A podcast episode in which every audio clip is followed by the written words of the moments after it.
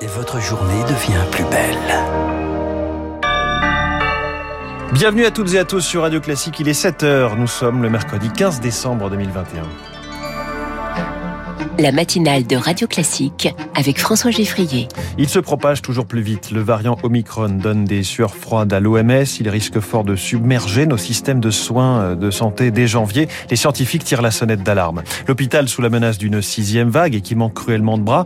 Les urgences de Senlis dans l'Oise sont ainsi fermées jusqu'à nouvel ordre. Les élus ne savent plus quoi faire. Et puis président ou candidat, Emmanuel Macron entretient le flou et s'offre deux heures de prime time ce soir à la télévision. Plusieurs candidats déclarés en appel au CSA au nom de l'équité du temps de parole. Après ce journal, 7h10, faut-il dégraisser le mammouth de l'éducation nationale? Peut-être au minimum y mettre un peu de management? Ce sera l'édito de François Vidal. 7h15, la photo économique de la France jusqu'en juin, en passant donc par l'élection présidentielle. Je reçois le patron de la conjoncture de l'INSEE, Julien Pouget. 7h25, David Doucan et David Abiker. Radio classique. À la une, Lucille Bréau, Omicron, le variant de tous les records. Il se propage à un rythme inédit selon l'Organisation mondiale de la santé. 77 pays ont déjà signalé des cas. Au Royaume-Uni, leur nombre double tous les deux ou trois jours. C'est du jamais vu. Attention également à ne pas sous-estimer sa dangerosité, alerte l'OMS. Pour le virologue du CNRS, Bruno Canard, même s'il provoque des formes moins graves, il pourrait très vite submerger nos systèmes de santé. Il se propage plus vite, il s'installe très vite dans plusieurs pays.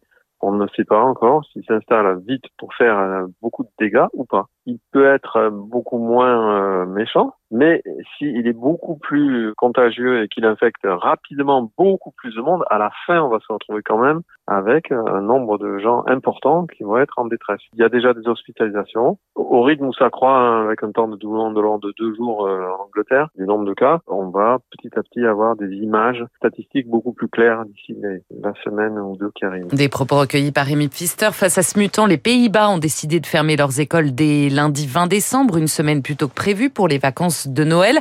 En France, c'est une nouvelle étape importante qui est franchie aujourd'hui. Top départ pour la vaccination des 5-11 ans les plus fragiles, ceux à risque de développer une forme grave avec une version du vaccin Pfizer moins forte que pour les adultes.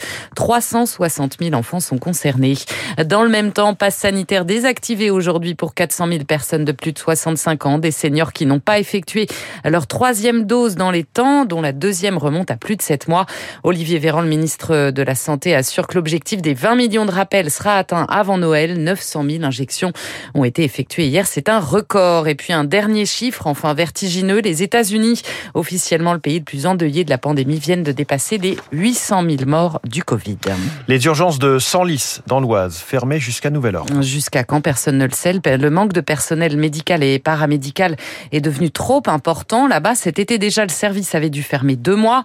Les malades étaient invités à se rendre à 15 km de là, à l'hôpital de Creil. Pascal Loiseleur, la maire de Senlis, est en colère ce matin. 100 000 habitants sont privés d'accès aux soins d'urgence. Cette situation, en fait, elle est dramatique pour des habitants qui sont à l'est euh, du bassin de vie, euh, qui vont devoir euh, passer plus de 40 minutes en voiture pour se rendre aux urgences. Il y a parfois des urgences vitales qui nécessitent une prise en charge beaucoup plus rapide. Il va falloir qu'on trouve des solutions, peut-être aussi en travaillant avec la médecine de ville, peut-être qu'il faut réussir à mutualiser des moyens humains à travers une solidarité entre établissements hospitaliers pour pouvoir euh, réouvrir le service des urgences de Senlis. Propos recueilli par Martin Zuber. Pour une justice digne, magistrats, greffiers, avocats descendent dans la rue. Aujourd'hui, des rassemblements sont prévus à la mi-journée devant les cours d'appel et certains tribunaux. À Paris, l'intersyndicale convergera vers Bercy et demande à être reçu par Bruno Le Maire. Le leader présumé des OIF Paris, interpellé hier à Saint-Cloud, Marc de Cacré, Valmenier, 23 ans, est soupçonné d'être impliqué dans les violences du meeting d'Éric Zemmour à Villepinte. 11 plaintes ont été déposées par des militant d'SOS Racisme. Il est 7h05, vous écoutez Radio Classique. Emmanuel Macron sera en prime time ce soir à la télévision. Oui, deux heures d'entretien sur TF1 et LCI. Et titre de l'émission Où va la France? Elle a été enregistrée dimanche. Un programme qui passe très mal chez les candidats déclarés à la présidentielle. Valérie Pécresse, Yannick Jadot ou encore Jean-Luc Mélenchon ont annoncé saisir le CSA au nom de l'égalité du temps de parole. Même si le président n'est pas encore candidat, Victoire Fort, Emmanuel Macron profite en fait d'une zone de flou. Les oppositions ont beau fulminer, Emmanuel Macron est totalement dans les clous. Un tiers de la parole politique dans les médias nationaux revient au gouvernement et le CSA comptabilise la parole du président lorsqu'il endosse son costume régalien, à part. Alors, après le congrès des LR et la progression de la droite dans les intentions de vote, il a tout intérêt à jouer des coudes et occuper l'espace médiatique.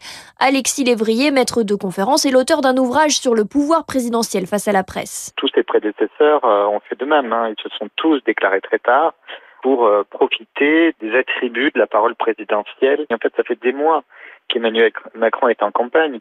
Il multiplie les déplacements en province, à la rencontre de la population, les interviews dans les médias locaux, pour essayer de, construire euh, les conditions d'une candidature. Le président est dans un rapport de force toujours à son avantage. C'est lui qui choisit le moment, c'est lui qui choisit le média, c'est lui qui choisit les intervieweurs, et c'est comme ça euh, depuis que la Ve République existe. Au 1er janvier, les règles changent. Dès qu'un journaliste décryptera les propos des hommes et femmes politiques, le compteur du CSA sera enclenché. Mais là encore, Emmanuel Macron pourra bénéficier du flou entre paroles présidentielles et paroles de candidats présumés. Le décryptage de Victoire Fort, le dernier budget du quinquennat soumis au vote des députés cet après-midi à l'Assemblée. L'opposition dénonce là encore un budget de campagne. Le Sénat se penche sur le sort des enfants placés. 350 000 jeunes bénéficient aujourd'hui de la protection de l'enfance, mais des défaillances sont régulièrement pointées du doigt. Un projet de loi veut rectifier le tir. Il prévoit entre autres une meilleure prise en charge des fratries dans un même lieu d'accueil. Préserver ce, ce lien était loin d'être une priorité jusqu'à présent, rappelle Isabelle Moret, la directrice générale de l'association SOS Village d'enfants. Pendant très longtemps, euh, on pensait qu'il ne fallait pas donner la possibilité aux frères et sœurs de grandir ensemble, mais vraiment de leur donner un projet de vie différent. Et depuis, euh, les recherches ont permis de faire évoluer les pratiques. Et maintenant, on sait que dans la plupart des cas, le fait de grandir avec ses frères et sœurs, ça devient une ressource. Pour autant, il faut vraiment que euh, l'accueil conjoint des fratries, ce ne soit absolument pas un dogme, parce que parfois, pour certaines fratries, ce n'est pas une bonne chose de grandir avec ses frères et sœurs parce que les liens ne sont pas positifs pour ses enfants. Un propos recueilli par Rémi Vallès et puis pas de lockdown aux États-Unis. Le Congrès américain vient d'accepter de relever le plafond de la dette et donc d'écarter in extremis la menace d'un défaut de paiement de la première puissance économique mondiale. Le nouveau plafond permet à l'Amérique d'honorer ses paiements jusqu'au début 2023. Merci Lucille Bréau. Prochain journal à 7h30 sur Radio Classique. Ce sera avec Charles Bonner. Dans un instant, l'essentiel de l'économie. L'édito de France François Vidal sur un, paradoxe qui semble insoluble. Plus on met de moyens dans l'école, moins elle est efficace. C'est la Cour des comptes qui le dit. Puis cette question, comment ira la France au printemps prochain quand il faudra élire ou réélire quelqu'un? La réponse, mon invité l'a calculé. Emploi, croissance, ces statistiques sont la référence. C'est Julien Pouget de l'INSEE.